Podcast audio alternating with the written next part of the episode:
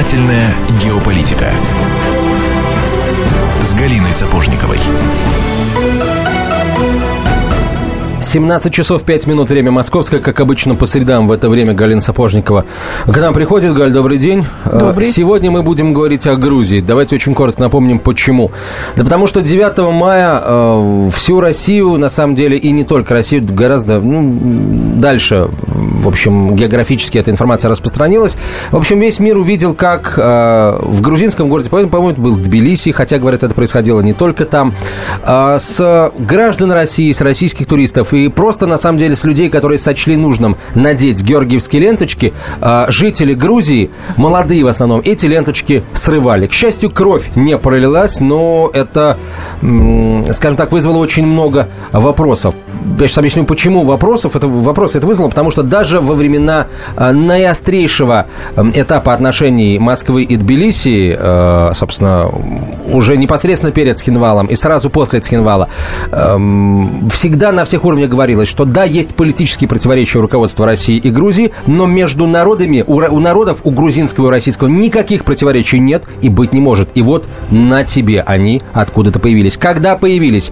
А, кто эти семена посеял? Насколько высоко они взошли? Вот об этом сегодня будем говорить. Еще раз скажу, Галина Сапожникова, обозреватель «Комсомольской правды», и старший научный сотрудник Российского института стратегических исследований Константин Тасец. Константин Игоревич, здравствуйте. Добрый день. Галь, ты только что вернулась из Грузии, собственно, как раз по этому поводу ты ну, собственно, там да, побывала. говоря, у этого сюжета было продолжение такое не менее шокирующее, что э, ленточки срывал никто иной, как, как было нам объявлено, внук знаменитого Мильтона Кантария, которого одного из тех э, э людей, который водрузил советский э, красный флаг на Рейхстаг. И это придавало именно этот э, момент, именно эта деталь придавала последним новостям особую трагичность. Но я бы э, должна сразу же сказать, что, э, Антон, знаешь, царапнула ухо одна фраза в, в твоем монологе. К счастью, кровь не пролилась. Это даже близко об этом не говорят в Грузии, потому что мы можем говорить о каких-то следах россияфобии, о каких-то признаках, но только не русофобии. Это первое. И второе, что, ну, такой забавный элемент, не могу подобрать ему, значит, определение, и не самое печальное не подходит, и грустное, и радостное не подходит, что байкеры, многие люди снимали ленточки сами, что, кстати, вызывало досаду у самих же грузин. Если ты приехал как байкер, значит, ты 9 мая едешь в такой колонне так победоносно с георгиевской ленточки, и к тебе подходят, ну, какие-то придурки малоумные, требуют этот знак, э, эту ленточку снять, но ты хотя бы поборись за нее. Они видят, что это провокация, ты видишь, что это провокация, что тебя снимают, что эти придурки пришли с мобильными телефонами, чтобы это немедленно выложить в интернет и отчитаться, ну, ты хотя бы сам ее не срезай. Не срезай. Мне вот это не понравилось, честно говоря. То есть там до кровопролития, слава богу, не дошло, но, в принципе, вот осадочек какой-то есть. Итак, я поехала в Грузию, чтобы разобраться э, с этой ситуацией, о том, каким о трансформации памяти через какое-то поколение. Что я выяснила? Что, во-первых, этот Ираклий Кантари, он не является внуком Мильтона Кантари, он внучатый племянник, что, в принципе, э, мало что значит. То есть э, очень совершенно прекрасный, единственный на сей момент внук Мильтона Кантари истинный живет в Москве. Он тоже у нас будет в статье, которую я готовлю. Ну, так вот. Но дело в том, что детство Ираклия Кантари, вот этого молодого человека, 26 лет, который закончил исторический факультет, и буквально там в одной минуте протараторил мне историю России и Грузии, историю отношений многовековую, о том, что только плохое все Грузия получала от Советского Союза и России, и особенно страдала советскую пору. Это вызвало у меня гомерический хохот. Почему? Потому что я-то знаю столько историй о том, как грузины друг другу дарили э, «Жигули» и могли летать на, в Большой театр и тут же возвращаться в этот же вечер домой, чего мы, жители России, себе позволить точно не могли. То есть Грузия была наибогатейшей республикой Советского Союза. И второй был э, забавный элемент, что этот э, Ираклий, он, извините, 1989 года рождения. Что он мог знать в 91 году, что он мог знать, э, когда развалился Советский Союз. И когда умер Мильтон Кантари, ему, соответственно, было 4 года. То есть никаких разговорах и спорах с двоюродным дедушкой он, в общем, воспоминаний оставить не может. Ну и когда мы стали говорить, выяснилось, что он от его убеждения, что несмотря на то, что детство его прошло непосредственной близости от э, очень от школы э, имени Мильтона Кантари, от могилы и бюста с постоянными цветами. Они в очень ухоженном виде находятся э, в поселке Джвари, это западная Грузия, очень далеко от Тбилиси. Вот, тем не менее, в общем, сделали свое дело вот такие сырники пропаганды, и он э, весьма так бился за свои убеждения. Он член организации, которая называется «Свободная зона». Это одно из НКО, которых наплодилось там во множестве, э, и которые как существовали при режиме Саакашвили, так и остались вот такой просаакашвилевской организации. Ну, собственно, вот, вот это мне было интересно, на каком фоне это происходит, насколько глубоко проросли вот эти сорняки, и что, во что нам это обойдется, и чего нам ждать дальше. И очень длинный был монолог. Вот. Константин, что в моем монологе, э, какие эмоции у вас э, вызывает мой рассказ? Ну, все было корректно, абсолютно сказано, правильно, в целом характеризована ситуация. Можно лишь добавить, что конкретно данное НПО «Свободная зона», оно относительно молодое. Оно появилось осенью 2012 года после поражения партии Михаила Саакашвили «Единое национальное движение» на парламентских выборах. И, собственно, оно создавалось активистами этой партии как, значит, такой вот гражданская организация для проведения митингов, каких-то гражданских уличных акций. И оно, ну, по сути, приобрело такой провокационный характер, потому что если там внимательно посмотреть все антироссийские акции, которые были инициированы в Грузии, вот уже после смены власти, они все инициировались этой организацией. Там характерный ее символ – это белый флаг и такой красный полумесяц на этом фоне. Даже вот фотографии, если посмотреть, то везде он будет присутствовать. Это вот целенаправленная организация, которая э, занята вот таким вот подрывом э, грузино-российской нормализации, попыток восстановить связи двух государств. Вот, кстати, эм, интересно, наверное, у вас сейчас, Константин Игоревич, спросить. Вы, когда услышали об этой акции с, э, со срыванием георгиевских лент, вы вообще этому удивились или к этому шло, что называется? Ну, я этому не удивился, потому что аналогичные вещи происходили летом 2014 года. То, что не попало в СМИ, ну, поскольку не было такого важного повода, как 70-летие Победы, но уже тогда ровно те же люди, которых вот, ну, просто пофамильно можно, как Фарнавас, Чкадова или Лаша Руха, это, в общем, это круг достаточно узкий. Они занимались ровно тем же, тем же самым. Они приставали к... Э, Давайте сейчас небольшую паузу сделаем, продолжим после выпуска новостей. 25 мая газете «Комсомольская правда» исполняется 90 лет. Первая пятилетка и Вторая мировая война. Новая экономическая политика и новое политическое мышление. Летняя Олимпиада в Москве и зимняя Олимпиада в Сочи. Запуск Юрия Гагарина и выпуск «Копейки». 90 лет мы первыми сообщаем вам о главном. 90 лет мы честно служим стране. Комсомольская правда – Проверено временем.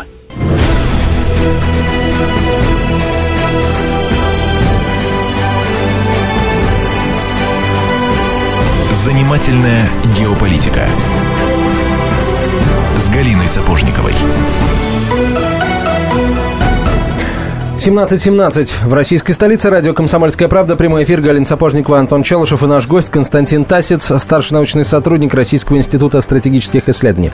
Ну, мы о Грузии будем сегодня говорить много и подробно. Давайте э, вот закончим с этой историей с георгиевскими ленточками.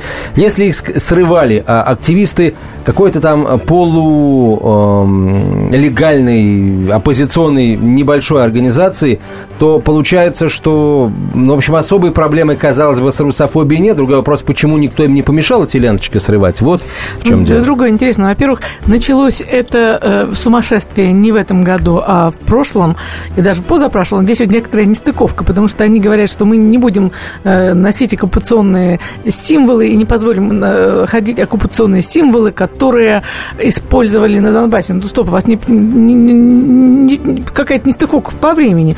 Тогда они запустили, значит, другую мысль, которую внушают посредством телевизионных программ, то, что 2008 году русская армия входила, и солдаты были с георгиевскими ленточками, что абсолютная глупость. Я не поленилась сегодня списаться с нашими, с нашими коллегами Дмитрием Стешиным и Александром Котцем, которые тогда работали в Южной Осетии на той войне, и уточнить, видели ли они хоть одного российского солдата с георгиевскими ленточками. Говорили, блажь полная. Ну и второе, что вот удивительно, что, э, ну понятно, что вот я согласна с Константином, что сама акция не столь многочисленна, сколько они говорят. Но где говорят?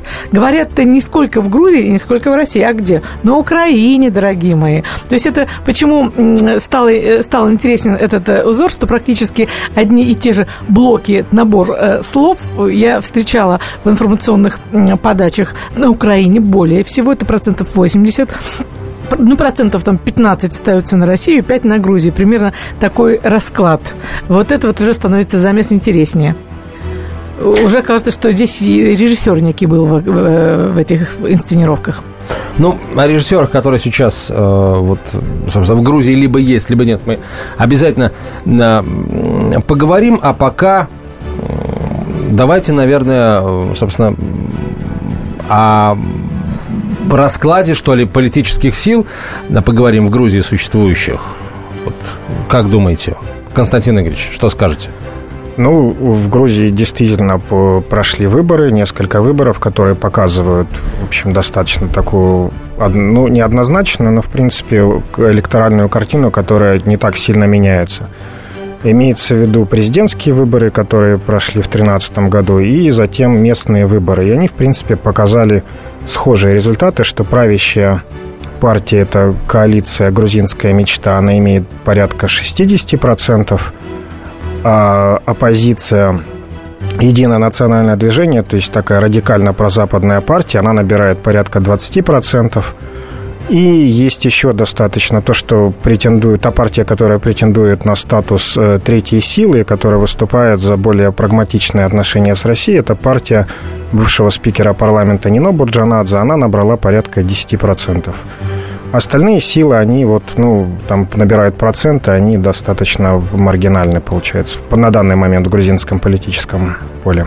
Вообще, есть ли, э, использует ли какая-то из этих сил э, открыто антироссийскую риторику в своих, так сказать, обращениях к электорату своему и потенциально своему? Ну вот прежде всего здесь это партия Михаила Саакашвили, единое национальное движение, которое, собственно, свою программу строит как такое радикальное движение на Запад, евроатлантическая интеграция, которая сочетается вот с достаточно жесткими антироссийскими выпадами и граничащими действительно с русофобией. А, это, ну, скажем, другие э, представители э, имеющихся в Грузии политических сил, они э, как-то оппонируют, да, вот тому, что говорят люди Саакашвили о России, в частности, или вот вообще Россия не является таким, такой большой постоянной темой для разговора там на ток-шоу политических всевозможных и так далее? Россия очень важная тема для разговора, безусловно, поскольку, ну, ключевые проблемы с точки зрения грузинского общества государства, это статус Абхазии и Южной Осетии, это напрямую они увязываются в взаимоотношении с Россией. Позиция правящей элиты, она э, является более прагматичной. Они полагают, что не конфронтация, а сотрудничество с Россией помогут им значит, решить существующие проблемы в том ключе, который у них для выгонен. В этом смысле они выступают за гармонизацию, за нормализацию отношений, за диалог с Российской Федерацией. Это все-таки частности, частности. Вот если взять грузинский народ, в целом русофобия существует или она, а, как вот Галя сказала, кем-то активно насаждается? Ее нет, на данный момент ее нет. Да, ну, здесь, со мной? Нет, вот, ну, здесь корректно говорить на то, что называется бытовая, например, русофобия, ее, безусловно, нет. Если вы будете говорить на русском языке в Тбилиси или в любом другом городе, то нужно очень постараться, чтобы встретить человека, который бы с агрессией это воспринял. С точки зрения э, касается, если каких-то политических тем, там, например, политики в отношении Украины или вот, как я говорил, Абхазии и Южной Осетии, там, безусловно, это предмет спора между двумя странами, они по-другому смотрят на эти конфликты, соответственно, там в зависимости от уровня культуры вашего оппонента, это будет либо дискуссия, либо вот такие Мордобой? Вот... Нет, мордобой не Мордобой будет. нет, нет, но вот срывание ленточек и тому подобное, это вполне может иметь место. Вино, танцы, э, там, сапирави, сацибели, то есть там обстоятельства не располагают к мордобитию, да.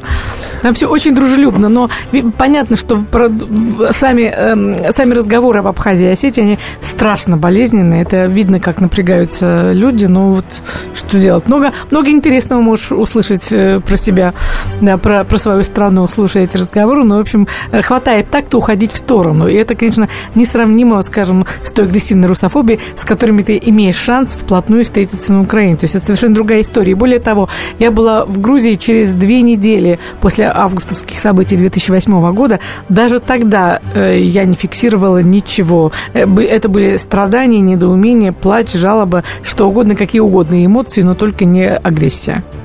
А, вот что еще интересно.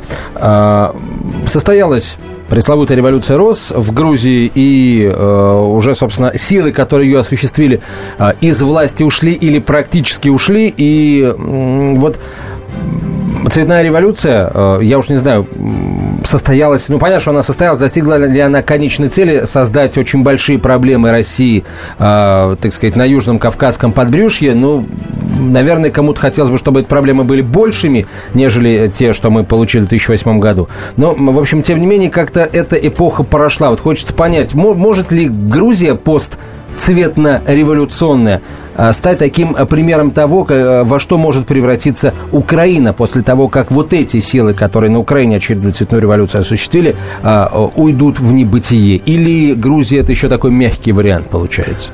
Можно с вами сразу поспорить? Да, что, давайте, конечно. Значит, не вполне корректно говорить, что, значит, те силы, которые осуществили оранжевую революцию, они ушли потому что, значит, целый ряд знаковых фигур нынешнего правительства, как, например, спикер парламента Давид Усупашвили, mm-hmm. они были сподвижниками Саакашвили, они, собственно, делали эту революцию РОС, и даже оппозиционеры, то есть даже Нино Бурджанадзе, это вот, собственно, та фигура, которая вместе с Сажвани и Саакашвили, которые стояли на трибуне, которые ее осуществляли.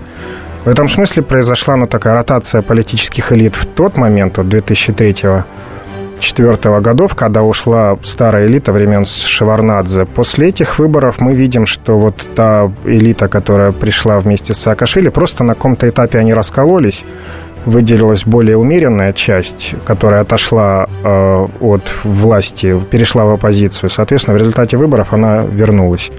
В этом смысле, если мы говорим о неком там прозападном векторе, то он един для основной массы политической элиты Грузии.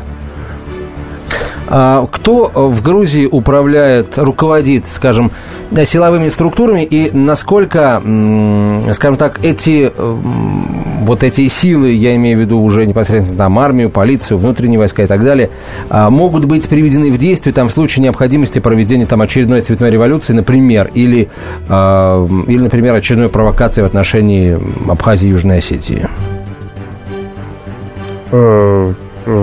Э, можно еще раз э, конкретнее? Ну, в смысле, руководит, там назначает министра. Вот недавно, собственно, в Грузии произошел для постсоветского пространства такое знаковое событие, когда женщину назначили во главе Министерства обороны.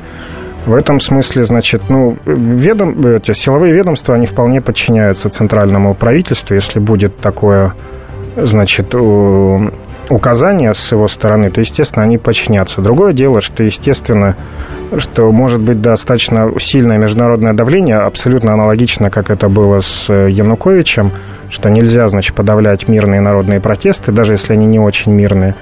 И тогда, естественно, что поскольку грузинская элита, она очень тесно встроена в э, международное сообщество, оно, в общем, прислушивается к его мнению, то этот приказ вряд ли будет отдан. Именно разгонять силовым какие-то, значит, Вообще можно сказать, что Грузия это вот а, тот, тот самый пистолет, который находится там в известно чьих руках, и когда будет нужно, он, он вновь выстрелит. Давайте, давайте так, давайте я сейчас вопрос это задам, а, наверное, отвечать уже после короткой рекламы выпуска новостей, потому что сейчас уже, боюсь, не успеем. Э, вы слушаете радио «Комсомольская правда». Я напомню, что у нас в гостях Константин Игоревич Тасец, старший научный сотрудник Российского института стратегических исследований. Галина Сапожникова, Антон Челышев. Продолжим через несколько минут. 1418 дней и ночей. 2600 километров по дорогам войны. 7 миллионов героев, награжденных орденами и медалями. 26 миллионов погибших. И вечная память. История Великой Отечественной войны глазами журналистов «Комсомольской правды». Каждый день мы рассказываем, как это было. Один день из жизни страны в 41-м, 42-м, 43-м, 44-м и 45-м годах. Истории нашей победы с 22 июня по 9 мая на радио «Комсомольская правда».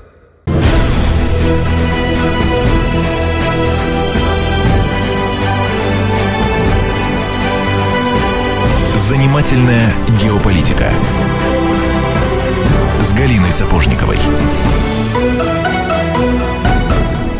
Итак, друзья, мы продолжаем. В Москве 17 часов 32 минуты. Мы работаем в прямом эфире. В гостях у нас с Антоном Челышевым старший научный сотрудник Российского института, института стратегических исследований Константин Тасиц. И говорим мы о Грузии сегодня. Вопрос, который э, перед тем, как мы ушли на новости, прозвучал так. Сможет ли э, Грузия э, стать таким вот постоянно заряженным пистолетом, который в удобный момент выстрелит снова в спину ну, России? Да, успокоится Примерно Украина. Так, да. а, там бабах бабахнет Грузия, там успокоится. Готовый раздражитель. Готовый Грузия еще, еще где-нибудь кто-нибудь бабахнет, ну и так далее. Ну, я думаю, что не совсем так, поскольку, значит, главной гарантией стабильности на этом направлении служат российские военные базы, которые расположены в Абхазии и в Южной Осетии. И в отличие от 2008 года, там полноценный военный контингент с э, с необходимым вооружением. Это, собственно, служит таким отрезвляющим фактором, что, как я сказал, нынешняя э, власть грузинская, она все-таки прагматичная, она достаточно четко понимает, что какой бы ни, как бы ни подталкивали ее конфронтации против России, то э, значит, вооруженный конфликт будет там не за океаном, да, а это вот как и в случае с Украиной, когда говорят, что вот Россия воюет с Америкой до последнего украинца, этот конфликт будет на территории Грузии, в первую очередь они от него пострадают. Вот я бы хотела, я не знаю, э, пока не показывает режиссер, дозвонились ли мы в Грузию, я бы, конечно, хотела подключить э, к разговору наших э, грузинских коллег. А, да, мы да. пытаемся дозвониться в Грузию, пока это не очень получается, но обязательно... А, нет, уже получилось. Тогда на прямой связи со студией руководитель Института Евразии, расположенного в городе Тбилиси, Гулбаат Рацхиладзе. Добрый вечер. Здравствуйте. Гулба, добрый день. Виделись буквально два дня назад, я брала у вас интервью. И вот хотелось бы сейчас продолжить, чтобы наши радиослушатели слышали вас тоже. Вот скажите, почему нас и россиян, и грузин э, разводят, ну, то есть это слишком так романтично э, звучит, а почему нас разводят именно на теме войны, что за история с георгиевскими ленточками, и есть ли в грузинском обществе силы этому безумию противостоять? Э, в Грузии э, война 2008 года, э, вот эта тематика навязывается искусственно общественности. Эта война сама произошла, она искусственно подстрекали режим Саакашвили, его же западные, так сказать, не партнеры, а хозяева подстрекали к этой войне. И это делалось именно ради того, чтобы между Грузией и Россией бить клин чтобы не могли наши народы общаться на здравом позиции и война, которая должна не ограничиваться несколькими днями, а имеет долгосрочные последствия. Поэтому эта тема сегодня муссируется искусственно. Конечно, объективно проблемы остались, и война не могла пройти бесследно. Но плюс, вот сверх того, она муссируется, и когда мы говорим тут в Грузии о, о необходимости сближения с Россией, нам э, каждый раз, так сказать, извиняюсь за выражение, суют вот эту тему. А что война, а вот что признание грузинских территорий независимыми, как быть с этим. Вот э, эту роль и выполняет, э, исполняет эта война на сегодняшний день. Глубат, а вот вы говорите, когда мы говорим о необходимости сближения с Россией, а кто мы? Вас вообще много в грузинском обществе людей, способных противостоять тому, что вам навязывают? Э, вы знаете, вот э, э, по различным опросам Мы это около 80% населения Грузии вот считает, что необходимо урегулировать отношения с Россией. Вот на каких условиях, э, как, это уже другой вопрос. Э, что касается вот общественных организаций, которые вот э, проталкивают, пытаются вот протолкнуть этот вопрос, их немного. И средств массовой информации немного, которые поддерживают вот такую точку зрения. В основном вот между народом и так, э, судя по всему, проблемы какие-то со связью между Москвой и Тбилиси. Мы попытаемся еще раз набрать номер телефона Гулбаатар Цхиладзе. Мы услышали, на мой взгляд, очень важную цифру. 80% населения Грузии считают, что отношения с Россией необходимо урегулировать, несмотря ни на какие э, вот имеющиеся проблемы. Я надеюсь, что эти же 80% населения прекрасно понимают, для чего э, в свое время Саакашвили отдавал приказ о нападении на Цхинвал, как раз, собственно, э, э, ровно для этого был точный расчет на то, что Москва в любом случае не, не останется в стороне. И потом, после того, как э, Тбилиси и, собственно, простите, Цхинвал и э, Сухум полностью отколется от Грузии, это можно будет предъявлять э, тем людям, которые хотят дружбы с Грузией, наверное, точно так же, как сейчас, ну, ну, ну, в той же Японии не хотят или, может быть, не могут окончательно подписывать мирный договор с Россией а по причине там северных территорий или там наших Курильских островов, хотя говорят вот буквально вчера, сегодня появилась информация о том, что есть шансы на скорое подписание этого самого мирного договора и решение вопроса э, Курил. Кстати, одну из программ, наверное, обязательно мы этому посвятим, потому что там очень много всего интересного. Мы не так много, а, на самом деле, знаем об этом. А, Гулбат Арцхиладзе по-прежнему с нами на а, связи. Гулбат, продолжайте, пожалуйста. Вот я говорил, что мы это около 80% населения Грузии – Э, которая выступает за а, урегулирование отношений с Россией. Вот как, на каких условиях, это другой вопрос. Но в целом э, тут однозначно настроение людей в пользу отношений с Россией и даже в пользу дружбы с Россией. Но вот искусственно этот слой, который был создан э, при финансировании, непосредственном финансировании Запада, это уже длится не первое десятилетие, вот те э, средства массовой информации, неправительственные организации, политические партии, они мешают реализации воли народа. И э, власть как бы не может опереться на эти настроения, она тоже находится вот в таком формате, который ведет на Запад. Но в целом э, настроение людей однозначно это в пользу э, урегулирования между Грузией и Россией, чтобы искать выход из ситуации. Мы Губ... все за это. Гулбат, вот я понимаю, а, а почему возникает э, постоянно тема войны 2008 года, но в данном случае вот целью, поводом для, моего, для моей командировки в Тбилиси была совсем другая война, которая случилась, которая завершилась, завершилась 70 лет назад. Но здесь-то, казалось бы, уже что делить? Почему именно разводит нас на теме Второй мировой войны? А, понятно. Значит, э, Вторая мировая война, даже Великая Отечественная война для нас, она связывает э, Грузию с Россией, как и с другими народами бывшего Советского Союза это общее э, святое что-то, да, что есть в нашей истории. Поэтому и советская история, и имперская история России, и Вторая мировая война, и Великая Отечественная война должна быть дискредитирована в Грузии для того, чтобы э, грузинский народ, будущее поколение в перспективе охладели вот, э, к, к, по отношению к тому, что было в нашей совместной истории. Чтобы нас это больше не связывало, и Грузия как бы естественным э, образом потом будет отдаляться от России. То есть мы будем тогда воспринимать Россию э, в лучшем случае нейтрально если не будем э, настроены враждебно. Поэтому вот ведется ревизия истории, в учебниках пишут совершенно неприемлемые вещи, фальсифицируют историю.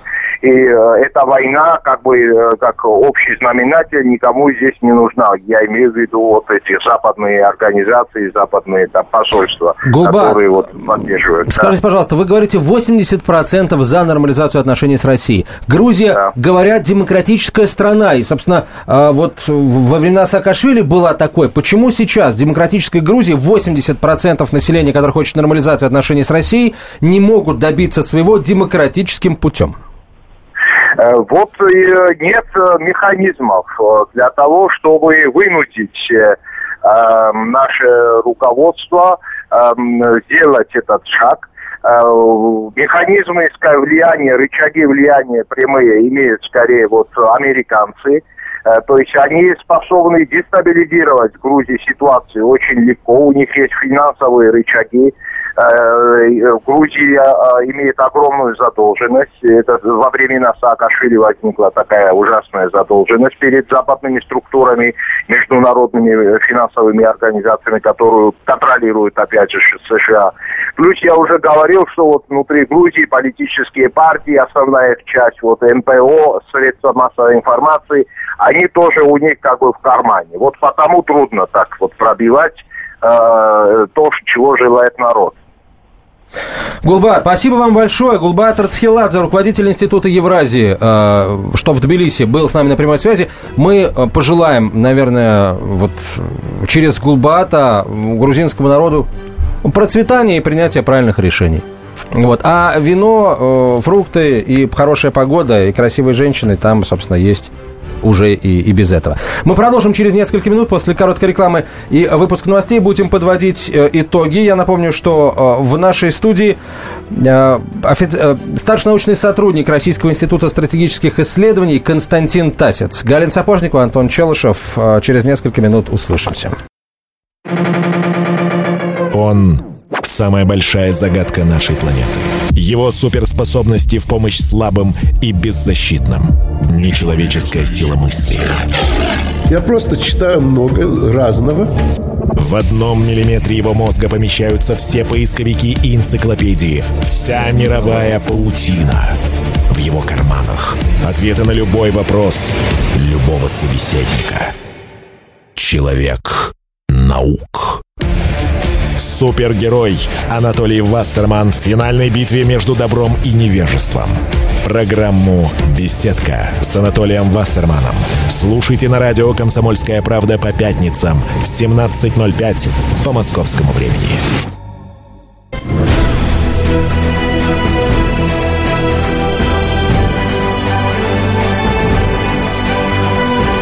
Занимательная геополитика с Галиной Сапожниковой. 17.47 в Москве, Комсомольская правда, прямой эфир. Продолжаем э, говорить о том, что в мире происходит. Галина Сапожникова, обозреватель Комсомольской правды. Меня зовут Антон Челышев. В нашей студии старший научный сотрудник Российского института стратегических исследований РИСИ Константин Тасец.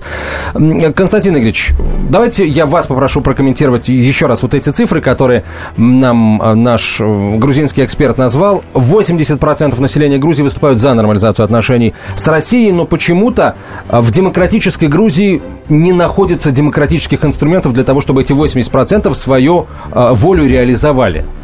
Почему? Ну, во-первых, там Гулбат э, очень правильно оговорился о том, что на тех или иных условиях. Да, здесь вопрос нормализации во многом э, зависит от той точки зрения, которую занимают обе стороны. И в данном случае есть очевидное неразрешимое противоречие. Это статус Абхазии – Южной Осетии, которую Россия признает как независимое государство, а Грузия считает своими территориями. И в этом смысле вот это как одно из основных препятствий на пути нормализации. То есть эта цифра, она не говорит, что это э, пророссийски настроенное население, это население, готовое к диалогу. А что касается вопроса, почему э, не получается, почему до сих пор присутствуют силы, опять же, Гулбат отметил, что есть э, такой существенный изъян в э, такой демократической системе представительной, когда у вас собственно, реализуют э, волю большинства политические силы, значит, СМИ как бы должны их отражать, и неправительственные организации. И вот получается, что если вы контролируете три эти сферы, а в Грузии есть очень сильное западное влияние, как он опять же верно отметил, во всех трех то, собственно, настроение общества для вас не так важны. Вы с помощью СМИ и каких-то неправительственных, неправительственных организаций не отражаете, а формируете эти общественные настроения. Вот, в свою очередь, как бы те люди, которые настроены по-другому, поскольку они разобщены, они не могут дать значимые альтернативы по сути, получается отсутствие какой-то такой мощной общественной дискуссии. Я буквально одно слово скажу. Вот недавно как раз в Грузии был эпизод, когда один из депутатов Гога Тападзе, значит, представляющий прави, правящую коалицию, он просто заикнулся о том, что вроде как в вступление в Евросоюз и НАТО есть достаточно невнятная отдаленная перспектива, и не лучше ли нам выстраивать отношения с Россией, которые более понятны? И он тут же был подвергнут очень мощной обструкции. Буквально все СМИ значит, достаточно резко на это прореагировали, и, в общем, тема не получила никакого дальнейшего развития. Но в такие минуты, э, понимаешь, констатируешь, да, с сожалением, что цветная революция в Грузии э, достигла своей цели, и, собственно, ситуация, которую мы сейчас наблюдаем, является лучшим тому подтверждением. 80%, э, которые готовы к диалогу, готовы начинать этот самый диалог только исходя из того, что там можно будет повернуть вспять процессы, которые происходят в Абхазии и Южной Осетии, которые стали признаны независимыми государствами России. Естественно, мы, даже начав диалог, вряд ли будем отзывать свое признание независимости Абхазии и Южной Осетии, иначе, получается, своих сдадим, там уже больше половины населения с российскими паспортами ходит. Получается замкнутый э, круг. И вопрос, наверное, в том заключается, если возможность его разорвать, есть ли смысл, в принципе, говорить о том, а, что его нужно и можно как-то разорвать вот сейчас, на этом историческом а, этапе, уж простите за высокий штиль? Мне кажется, что любые конфликты такого рода, этнополитические, они носят долговременный характер, когда существует уже застарелая обида, а тем более, когда пролилась кровь. То есть мы видим, что и с той, и с другой стороны, со стороны абхазов и с осетины, с грузинской есть люди, которые вот могут апеллировать, что была война, они убивали наших сестер, братьев, мужей, мужчин и так далее, и как можно с ними договариваться. Поэтому говорить о нормализации в краткосрочной перспективе вряд ли возможно. Но, опять же, история показывает, что есть примеры решения конфликтов, но все они длятся годами, возможно, даже дольше – Необходимо действительно не прерывать э, дискуссию, значит, пытаться нормализовать отношения в тех сферах, в которые это возможно, и тогда просто будущее открывает какие-то перспективы, которые на данный момент, в общем, нам не видны, не ясны. Я бы вот еще кое-что добавила, что э, я бы призвала, друзья, не надо расслабляться. Если два с половиной года назад, когда я была в командировке, меня даже фильм назывался «От любви до ненависти» и обратно, казалось, что ну все, Миша сбежал, виноградники в кахете его замечательные пустуют, и обратной дороги нет. То вот в эту, именно в эту командировку я пришла несколько другим выводом, достаточно тревожным, что такая картина, пожалуй, только в Тбилиси, а вот стоит отъехать от Тбилиси на запад, Зугдиди, Джвари и, и так далее, ближе к абхазской границе, то там настроения совершенно другие. Миша там кажется реформатором, который э, как бы то ни было давал им работу, а теперь же вот эти земли, они абсолютно пустые, они, честно говоря, напоминают разрушенный Донбасс, потому что из этих домой бежали кто в Турцию, кто в Россию, и, в принципе, я думаю, что недалек тот час, когда Миша им покажется, покажется еще таким вот героем, и мы снова услышим э, крики Миши Кой, и снова розы понесут как, каким-нибудь там э, на, на площадь в Акеле, где это в прошлый раз происходило мы э, сейчас, российская, российские власти, гласно-негласно, российское общество, мы что должны делать для того, чтобы, в общем, вот этот вот эпизод по срыванию георгиевской ленточки остался эпизодом? А не, не перерос в систему, в какой-то... Ну, вот... вот это вопрос, потому что совершенно ясно, что вот эти молодые ребятки из э, организации «Свободная зона», они работают на то, чтобы дискредитировать э, чтобы угробить туризм, который возродился за последние годы, и дискредитировать э, нынешнее правительство. Хотя, как иронично заметил тот же Гулбаат Рацхиладзе, что э, это правительство в дискредитации, в общем-то, уже не нуждается, оно поможет себе э, само. Ну, то есть вот нас провоцирует на то, чтобы мы в Грузию не ездили. Понятно, что человек, которого так оскорбительно сорвали, дорогой для него символ, он об этом расскажет знакомым родственникам, напишет в социальных сетях, и вряд ли этот вояж повторит еще раз. Вот, я бы как раз нас призвала этого не делать. Мне кажется, это путь точно в тупик. Вот именно наше присутствие и теплые объятия могут, могут э, либо что-то возродить новое, либо э, восстановить ту дружбу, которая ну, почти временами, казалось, замирает. А грузинский бизнес, кстати, что думает о процессах, которые сейчас в стране происходят? Бизнес, который э, работает с Россией и, может быть, зависит каким-то образом от российских денег. Вообще много там такого бизнеса? Ну, вот это как раз проблема, что, значит, в процессе вот э, строительства независимого государства произошла такая масштабная деиндустриализация Грузии, и как Гулбат верно отметил, он бюджет, грузинский бюджет в значительной степени зависит от иностранных заимствований. То есть, если дадут вот международный кредит, тогда бюджет сводится. А внутренняя налоговая база, она в значительной степени подорвана. И вот, собственно, пример вот этого как раз депутата Гуги Катабадзе, он показателен, потому что он по-моему, он пиво производит, то есть он как раз один из таких национальных производителей, для которого российский рынок важен – где он может сбывать свою продукцию. Соответственно, он прагматично смотрит, что значит, это позволит ему и свой бизнес поддерживать, и платить налоги в бюджет. Соответственно, государство выполняет свои обязательства. Вот. Ну, как бы в данном случае получается, что какие-то политические причины, они перевешивают вот экономическую целесообразность, что э, грузинская экспертное сообщество, оно настроено, что взаимодействие с Евросоюзом, пусть не сейчас, но в перспективе, оно принесет большие плюсы для грузинской экономики. А удивительное дело, а уже в самой Европе а, появились евроскептики, а в Грузии, а, получается, их, их не существует или их не слышно? Вот людей, которые говорят, ну, ну были уже у нас лидеры, которые обещали Европу, НАТО и так далее, нет ничего.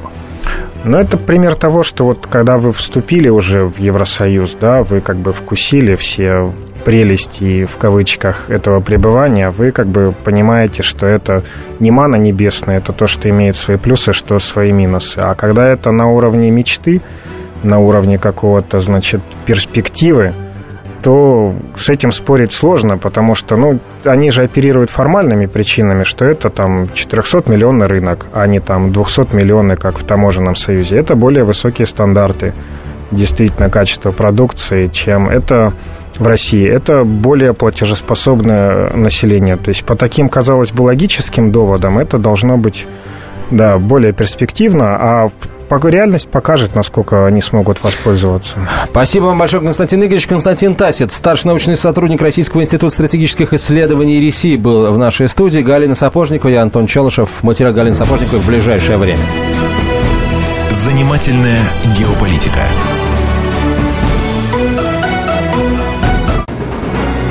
Как не пропустить важные новости?